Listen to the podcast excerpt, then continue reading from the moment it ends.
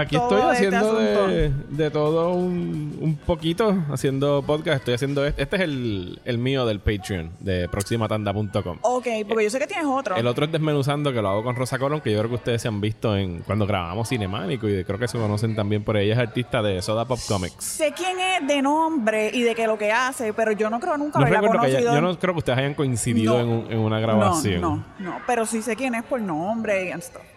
Este, sí he visto que ha estado haciendo, eh, vi que te sacaste uno hace poco de cine del 90 y Sí, eso es lo que estamos haciendo ahora, que cerró. De hecho, está, hoy cerró, salió el último episodio, porque estábamos haciendo. Eh, hicimos 14 películas de 1999. Sí, que hablaron de Blair Witch Project y me acordé porque fue la primera película como de terror que fui a ver al cine cuando pequeña Ajá. y eso nunca se me olvida. Lo tienes que haber tenido como 14 o 15 años, ¿no? Menos. Yo odio el cine de terror porque me soy una cagada, lo tengo que aceptar. y no lo veo nunca. Como que la única sí que tolero un poco es Rosemary's Baby. Y eso no es ni terror. Bueno, sí, sí. Bueno, puede ser bastante espantosa, sobre todo el final de esa película y la pesadilla de ella también. Sí, pero eso es lo, hasta ahí. The Ring me dio mucha risa porque me parece absurda. Nunca pude pasar de la música de intro de. Del exorcista, de No, Halloween. La de Kubrick, de Shining. Ah, sí, con la Sinfonía Fantástica de, de Berlioz. No ¿Nunca has visto The Shining? No, nunca he podido. He tratado, la he puesto varias veces y me quito en los primeros cinco minutos. Fíjate, yo pienso que ya es algo como que medio generacional porque lo- me- eh, no sé si tuviste Ready Player One de Steven Spielberg. Hay, No. un, hay un tributo ahí a The Shining. Y salen escenas de The Shining. Y mi nene, que tiene ahora mismo 12, pero en aquel momento de haber tenido como 10, pues le dio con ver The Shining. Y yo dije, bueno, yo se la pongo a ver qué tal. Y la acabo de ver y me dijo, no me dio miedo. Y yo, ok, pues, Pues- está bien. Es más valiente que yo, for sure. bueno, estamos. Estoy conversando. Saludos. Yo soy Mario Alegre Femenías. Estoy conversando con Norma Liz Santiago. Rodríguez. Perdón. ¿Y por qué yo te digo Santiago? Porque es mi segundo apellido. Ah, ok. Norma Liz. ok, ok. De, de algún lado cogí el Santiago. Sí, sí, sí, Norma. Liz Rodríguez Santiago. Saludos a tu padre y a tu madre para incluir a todo el mundo en los apellidos. Eh, ávida cinéfila, eh, amiga de hace ya muchos años cuando grabábamos Cinemánico, que es donde fui invitada. Y la estoy trayendo aquí hoy porque Norma es mega fanática de Martin Scorsese. Sí. Y no venimos a hablar específicamente de una película de Martin Scorsese, pero sí de una película que tiene muchas de las huellas digitales de Martin Scorsese, por lo menos en su estructura, que es Hustlers, de la directora Lawrence Cafaria, que ahora mismo se encuentra en los cines. Y antes de hablar de Hustlers, ¿qué estás esperando de The Irishman? ¿Has visto el trailer ya de Irishman? Vi el trailer hace tiempo ya, pero no, no me quiero crear expectativas. ¿Verdad que no porque- es bueno hacer eso? Porque me he creado expectativas anteriormente y no han llegado. eh, ¿Con Scorsese específicamente? Sí. ¿Cómo cuál? ¿Cómo es que se llama? La última fue Silence. No, esa me gustó. Ajá. Eh, esta está basada en un libro y qué pena que ahora mismo no recuerdo el nombre porque quedó mal como fanática de Scorsese. Eh, la que es en el Insane Asylum, Ah, Shutter Island. Shutter Island. Yo me preparé, yo leí la novela y todo antes de ver la película para estar bien ready y me gustó mucho más el libro que la versión cinematográfica. So, Ok. fue un poquito disappointing. O sea, no, fue algo ya una cosa de, de adaptación, que es el problema de... Por eso es que yo no leo los libros antes de ver la película. porque me pasa muchas veces eso, que si me encanta el libro, después estoy nitpicking cuando voy a ver la película. Sí, me pasó también con otra que leí el libro y el libro fue tan triste y lloré tanto mientras lo leía que decidí no ver la película ¿Y cuál fue donde se conocieron Michael Fassbender y Alicia Vikander. Ay, sí, la, de, la del faro. Yes. Esa película... De, de Light Between the Oceans. Sí, Light Between the Oceans, esa misma. Ya, ya. No, no. viste la película? No pude. La película a mí me destrozó, porque es de estos melodramas clásicos, eh, pero tiene un par de escenas, específicamente las escenas de... Bueno, tú leíste la novela, cuando ella tiene sufre los abortos naturales, es... Horrible. Horrible, y yo sufrí muchísimo leyendo el libro. Y decidí que no iba a ver la película y no la he visto por eso, porque no estoy ready para el Janten que viene. Sí, viene y es fuerte, es fuerte. Pero una película donde no hay llanto es Hustlers. No, no hay. Es súper divertida y entretenida también. Me sorprendió. Yo no. esperaba encontrarme con lo que me encontré cuando fui al cine. Yo, Porque yo no tenía interés en verla hasta como una semana antes cuando estrenó en Toronto. Porque yo vi el póster y era como que es una película de strippers, ok, pues está bien. Pero no sabía quién estaba involucrado en ella, la directora y todo eso. No, yo tampoco. Eh, en realidad, yo vi el trailer y no me interesó.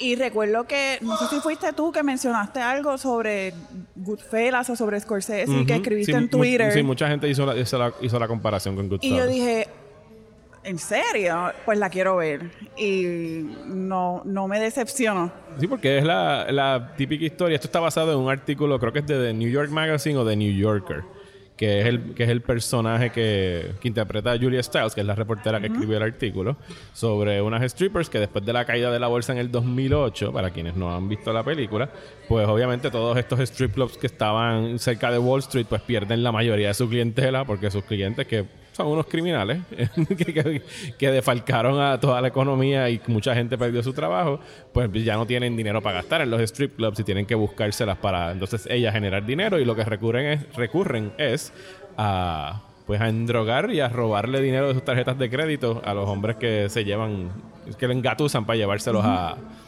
a las barras de strippers. Sí. Y entonces sí sigue una línea bastante parecida a casi podrías imaginar ese momento donde aparece Jennifer López, que es un número musical, usa- utilizan a Fiona Apple Criminal para hacer su, su aparición en la tarima haciendo la, la rutina de stripper. A mí me recordó mucho el momento cuando aparece Henry Hill en Goodfellas, que dice, Ever since I was a young kid, I wanted to be a gangster. Y tienes esa pausa. Y sí tiene como que esa estru- estructura criminal de, pues, yo era esta persona eh, me convertí al Estado, que es el personaje, o sea, me, me convertí en un testigo, que sería más o menos el personaje de Constance Wu. Y, Destiny, sí. Ajá. Hasta que, pues, nos atrapan, o sea, es una historia criminal. Bueno, es una historia criminal y yo también creo que va un poquito más allá. Sí, sí, sí, no, tiene muchas cosas adicionales. Es- por eso es que digo que por encimita tú puedes ver lo de la historia criminal. Sí, sí. Y, y que escuchando una entrevista que venía de camino para acá con Lawrence Cafaria y el productor fue Adam McKay. Esto es un libreto que le estaban empujando a Scorsese para que hiciera. Pero Scorsese ya ha hecho esta película dos o tres veces. O sea, hizo Casino, tiene algo similar, Goodfellas. Él pasó, no lo hizo. Y qué bueno, porque para mí, ahora luego tras verla y pues viendo cómo era el libreto, sí necesitaba y se nota el, el toque femenino de una directora. Sí, sí. En eso yo estaba comentando que cuando la vi dije, esto se nota que lo hizo una mujer, alegua. Y qué bueno que Scorsese no lo hizo porque aunque es un, eh, como tú mencionas, tiene similitudes, ¿no? Con Goodfellas, Maybe Casino.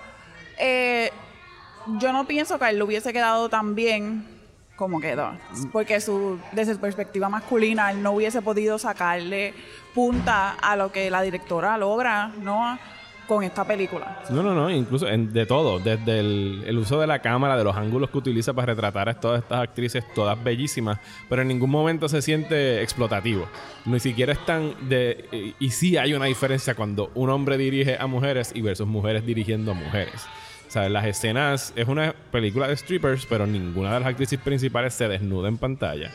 Y sí se concentra en la parte atlética y de poder y de, de- de fuerza, de fuerza física, de lo que requiere pues estar bailando en ese tubo.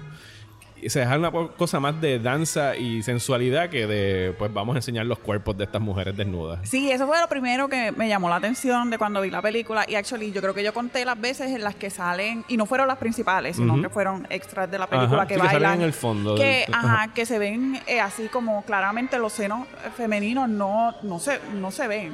Eh, solamente dos veces. Y cuando, así están de pasada. cuando están en los camerinos caminando. Cuando- de pasada, no hay un enfoque en el cuerpo de forma como sexual que hubiese ocurrido si lo hubiese dirigido un hombre. Y yo pensé en otros momentos y hasta en películas de Scorsese donde ellos van a clubes y hay mujeres bailando y es una perspectiva totalmente distinta.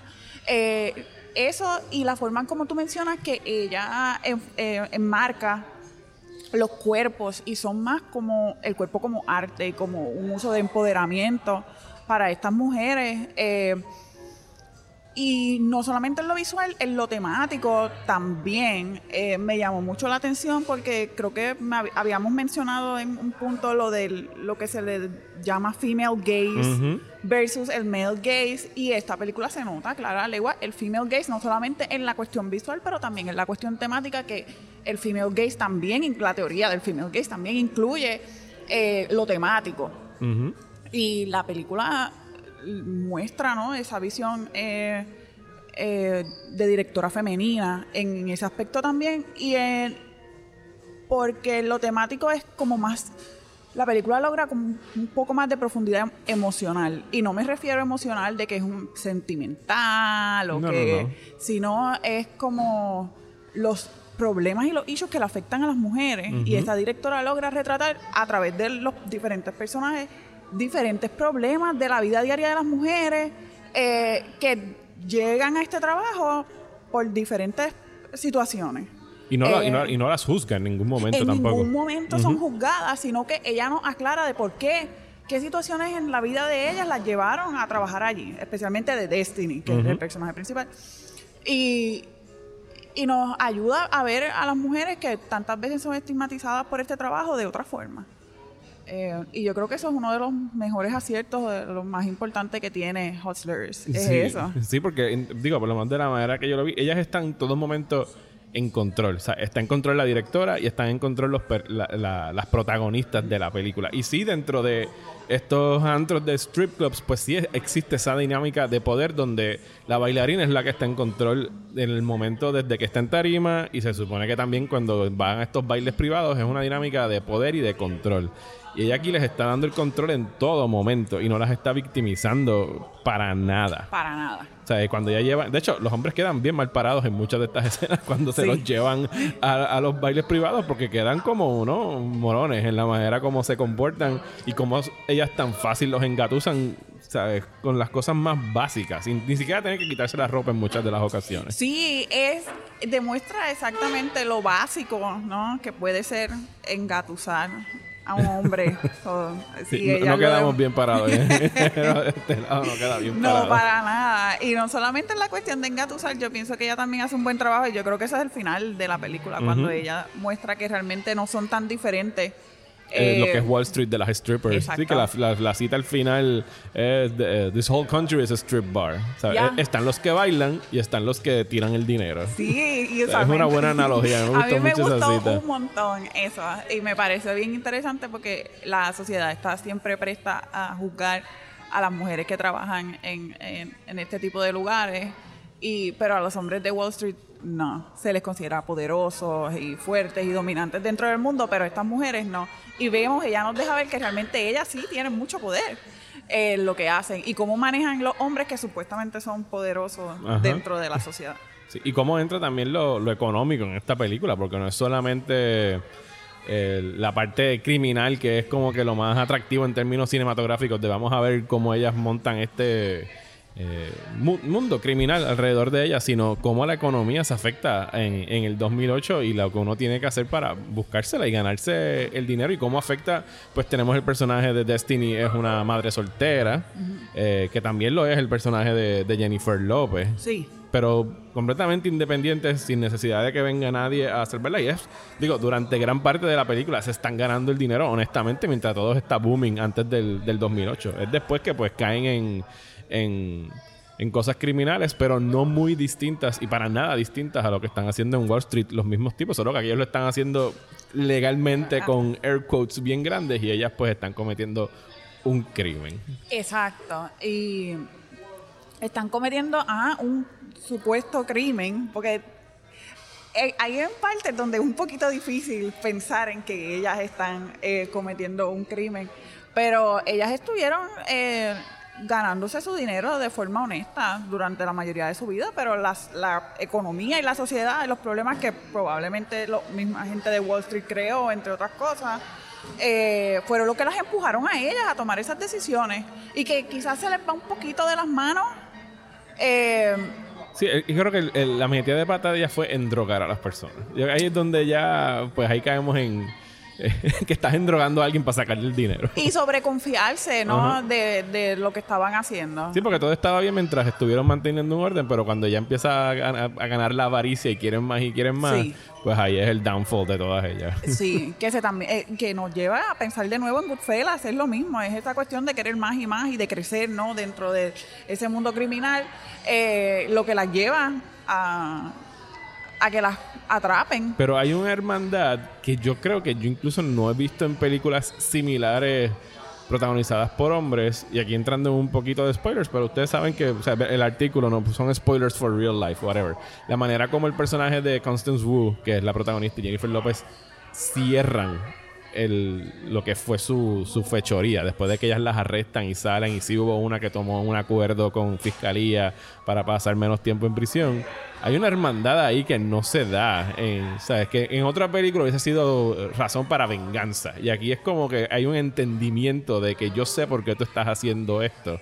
Yo sé que tú tienes una hija. Yo sé que tú tienes una madre. Hay algo que ellas se entienden que posiblemente entre dos hombres sería un concurso de quién lo tiene más grande y quién se va a vengar de quién. Sí, en otra película probablemente los tipos hubiesen, se hubiesen tiroteado, hubiesen hecho algo así violento, pero eh, y uno de los puntos más fuertes que tiene el desarrollo de personajes o de relaciones entre ellas es eso mismo que tú mencionas, la amistad y la hermandad, como que esta red de apoyo. Ellas crean una red de apoyo entre ellas, eh, no solamente dentro del trabajo, sino en su vida cotidiana, en velorio, en otras cuando las cosas le salen mal y sale alguien herido, lo que sea. Eh, ellas siempre están ahí la una a la otra sin juzgarse.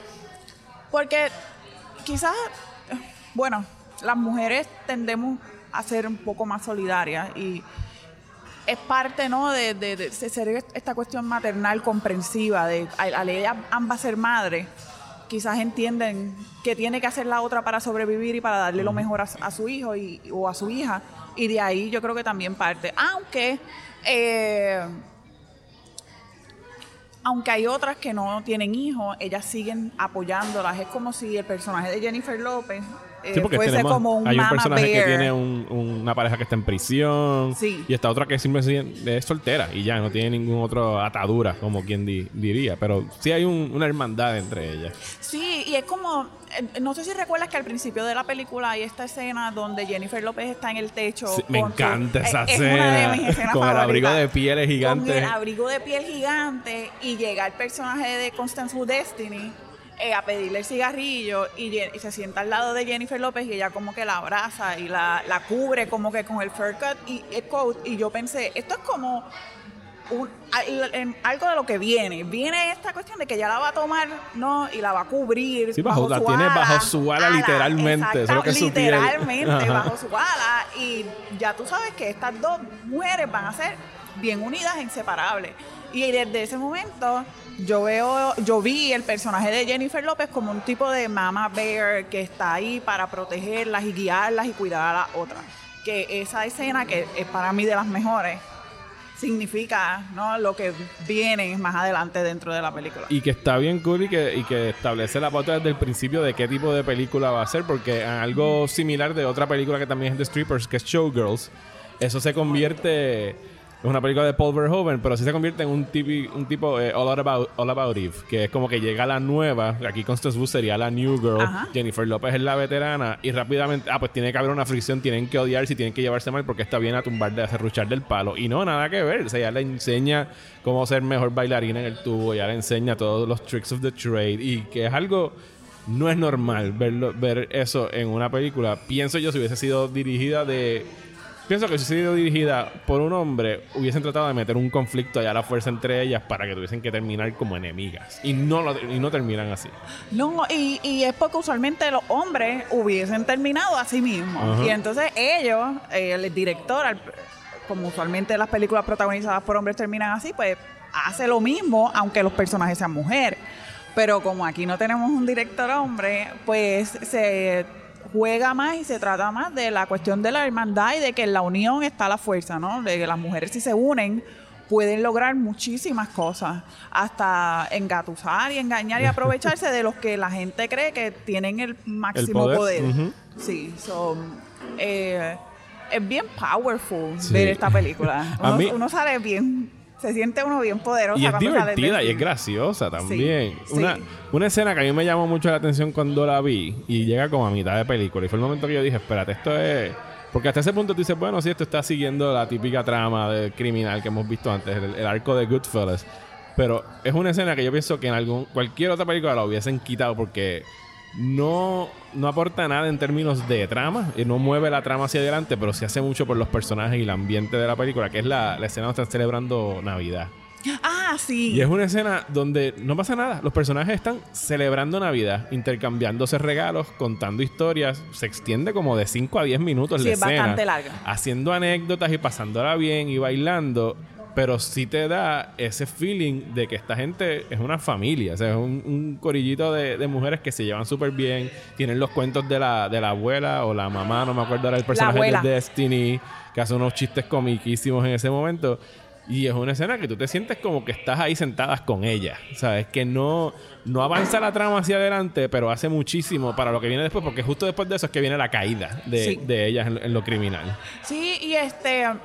Y dentro de todo, cuando el personaje de Jennifer López le regala, el- le da su regalo de Navidad a Destiny, eh, que es también el, eh, como un abrigo, yo también lo vi como una forma de, ah, estamos ya al mismo nivel. Llegó un punto de nuestra vida en que cuando tú llegaste a donde mí, yo te tomé bajo mi ala, pero ahora estamos en un punto en que las dos somos iguales. Sí. Yo lo vi desde esa perspectiva. Sí, como darle el jacket del equipo de, de, de béisbol a un, a un rookie. Exacto. Ajá. Ahora ya somos las dos iguales y estamos en la misma, en el mismo nivel. Y cuando ambas llegaron al mismo nivel, ah, se cayeron. Ahí cayeron. sí. Ahí cayeron. Pero también demuestra lo que mencionaste anteriormente de la amistad y la hermandad entre estas mujeres que se unen y comparten eh, y que se convierten en una familia. Ellas son una familia. ¿Qué te parecieron las actuaciones? Porque están hablando ahora mismo, pues ya tú sabes, empieza todo el buzz de los premios y los Oscars y todo el mundo, no todo el mundo, mucha gente está gritando de que Jennifer López tiene que caer en actriz secundaria. ¿Tú crees que es una actuación de ella que tú dirías, wow, esto debe ser una nominación? Bueno, de ella en lo individual, ella hizo un, tra- un trabajo excelente y yo no nunca la había visto así como yo la vi en esta película. Bueno, ella no había sido, no había estado así de buena actuando en una película desde Out of Sight con George Clooney, que no sé si la has visto del 98. No, es no. buenísima, tremenda actuación de ella de Steven Soderbergh. Ok. Pues eh, desde el noven- del 98. 98, 97, por Pues decir, hace casi 20 mucho- años. Sí, hace casi 20 años. Pero que una actriz o un actor haga un trabajo excelente, eh, eh, quizás excelente en la película y en general. Ujú. Eso no significa Ajá, que sea lo suficientemente buena para o que tenga la suficiente influencia para llegar a recibir un premio, una nominación a un premio Oscar o lo que sea. Me parece más como un Golden Globe que un Oscar. Que la pongan en, ah, sí, en Best Comedy or, or Ajá, Musical. Best eh, Supporting como, eh, Actress. eh, eso lo hacen como que por, por género. Por Fíjate, yo, género, el- yo creo que. O en general. yo creo que actor y actriz en los Golden Globes sí lo ponen por, por musical y comedia Pero o supporting. drama. Pero supporting yo creo que están todos mezclados. Mezclados. Sí. Pues quizás me parece más como un Golden Globe type of nomination, porque tenemos que tener en consideración quiénes son las personas que escogen los nominados a los Sí, Oscars sí. y quiénes son los que votan. Y yo no creo que ese tipo de... Sí, para mí no es una actuación de la academia. No, no lo es. Al menos que le monten esta campaña de publicidad, porque al fin y al cabo esto es una, una contienda popularity política. es un contest. popularity contest. Solo que el estudio que le está distribuyendo, este ha sido su mayor éxito taquillero. Creo que sacaron treinta y pico de millones en el fin de semana en taquilla. Y pues hay que soltar mucho billete para, para esas campañas, porque tienes que convencer a los votantes de que voten por la tuya. Y todavía no hemos visto pues muchísimas de las actuaciones que saldrían ahora. Yo pienso que ella está muy bien. Yo no estaba over the moon como la gente estaba, como que, oh my god, Jennifer López está brutal. Y yo sí está muy atlética, está muy bien en el papel, pero no. Me impresionó más Constance Wu en el personaje de Destiny, porque pienso que tiene como que más el heavy lifting emocional de la película. Y de ella no están hablando. o sea, ella no tiene la conversación alrededor de ella. Quizás porque no impresiona tanto, eh, es más en la cuestión emocional como tú mencionas y no tanto en la cuestión física. Ujú. Porque déjame decirte que nada más esa escena cuando ya sale la primera vez Jennifer López bailando. Ujú. Oh my God. Sí, a cualquiera se te queda grabado en la mente y lo, de lo que te vas a acordar es de eso, porque es algo tan espectacular. Sí, es una secuencia increíble. Sí, es espectacular que eh, yo creo que también eso tiene muchísimo que ver, ¿no? Eh, en que se esté hablando más eh, sobre ella. el trabajo de ella que de Constance Wu, que Sí, hizo un trabajo el- excelente. El, es el character introduction de ella, es como que wow. O sea, Sí. ok, llegó J-Lo. Sí, Ni exacto. siquiera Jennifer López, es J-Lo. Sí, exacto, llegó y es es como esa, esa misma estética que ella tiene pienso yo en su vida diaria. Hay, hay veces que la... eh, creo que hay una escena donde están en el apartamento y ella está vestida para el diario normal Ajá, y ajá. parece Jennifer López. O sea, en su carácter de cantante y actriz, eh, fuera de personaje.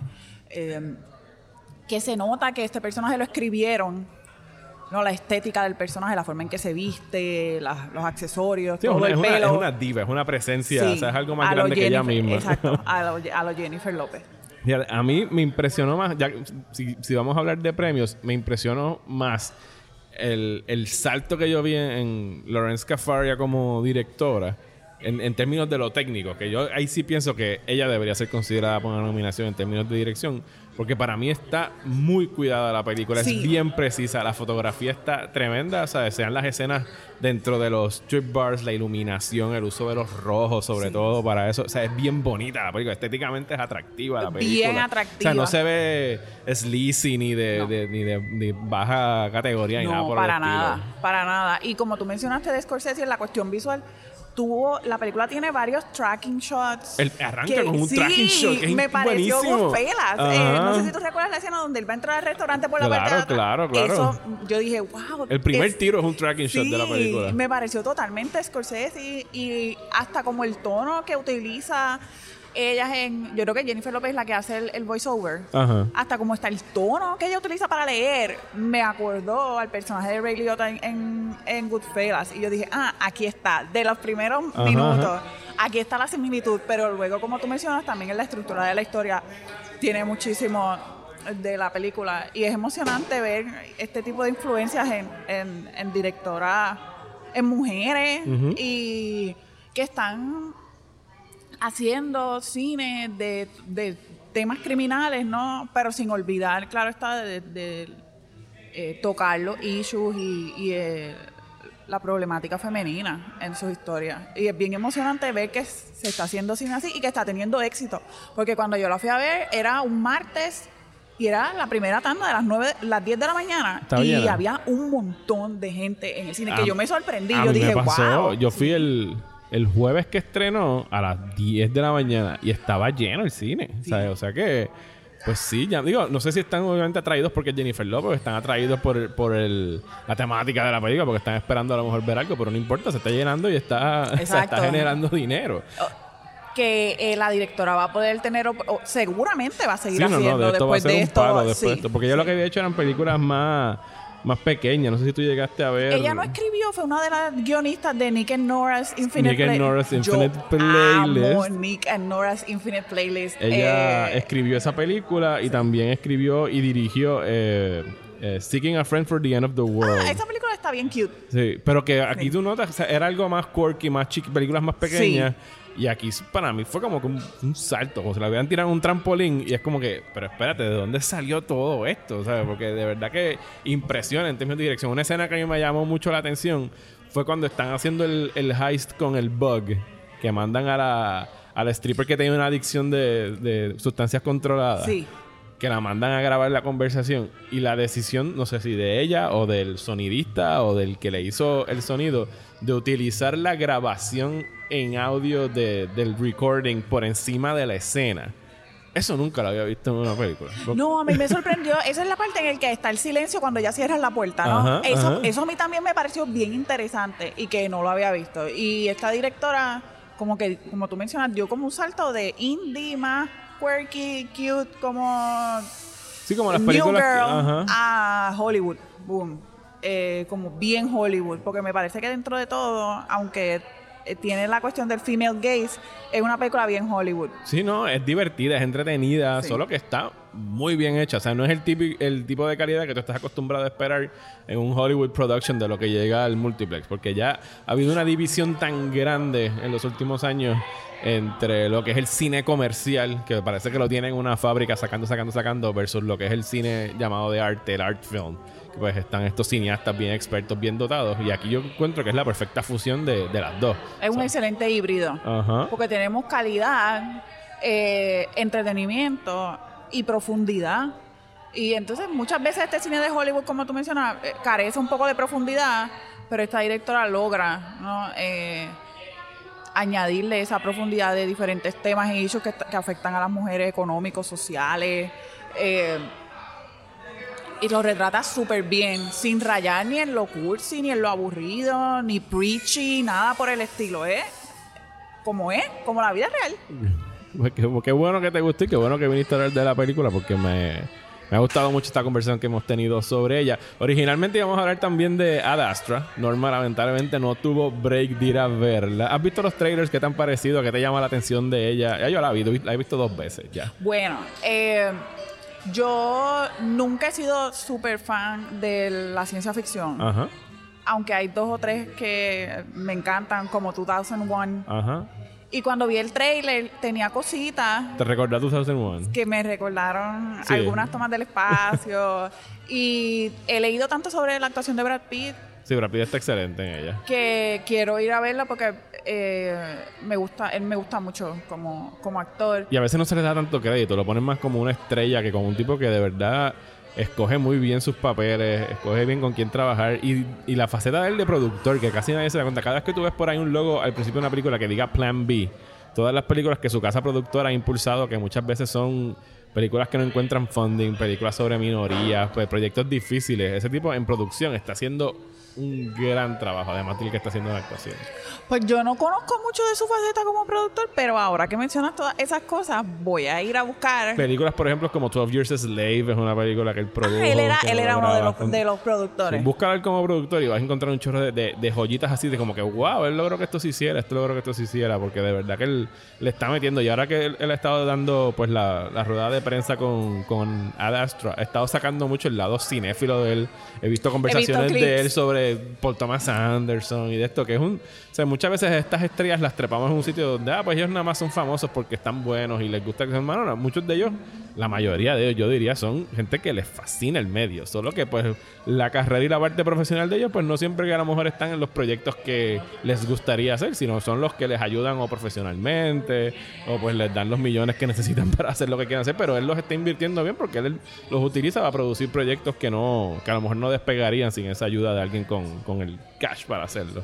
Claro, eh, mucha gente no, no piensa, porque uno pues, pocas veces se pone a pensar en, En el lado del negocio, en el lado de- pero la gente que hace cine eh, y escoge también sus proyectos, como tú mencionas, es gente que tiene que conocer de cine, porque cómo tú eres capaz de co- escoger esos proyectos de, de tan alta calidad. eh, y lograr producir ese tipo de proyectos y apoyarlos si tú no conoces sobre cine ni sabes sobre ello. Así que, contrario a lo que mucha gente puede pensar sobre este tipo de celebridad que son físicamente bellos, Ajá. como Brad Pitt, tiene que haber un, un conocimiento sobre el medio, claro que sí, sobre el cine de arte y sobre el cine también de Hollywood para saber qué, a qué decirle que sí, a qué decirle que no. Sí, Yo pienso que ahora mismo está haciendo su mejor trabajo como actor. O sea, esta dupleta que tuvimos ahora de Once Upon a Time in Hollywood y Ad Astra, una, un mes detrás del otro, el año que viene él tiene que ganarse el Oscar fácil. O sea, es mi opinión. Después, cual- a mí por me cualquiera de esas dos. mucho su trabajo en Once Upon a Time in Hollywood y el de Leonardo DiCaprio también me pareció excelente lo que hizo.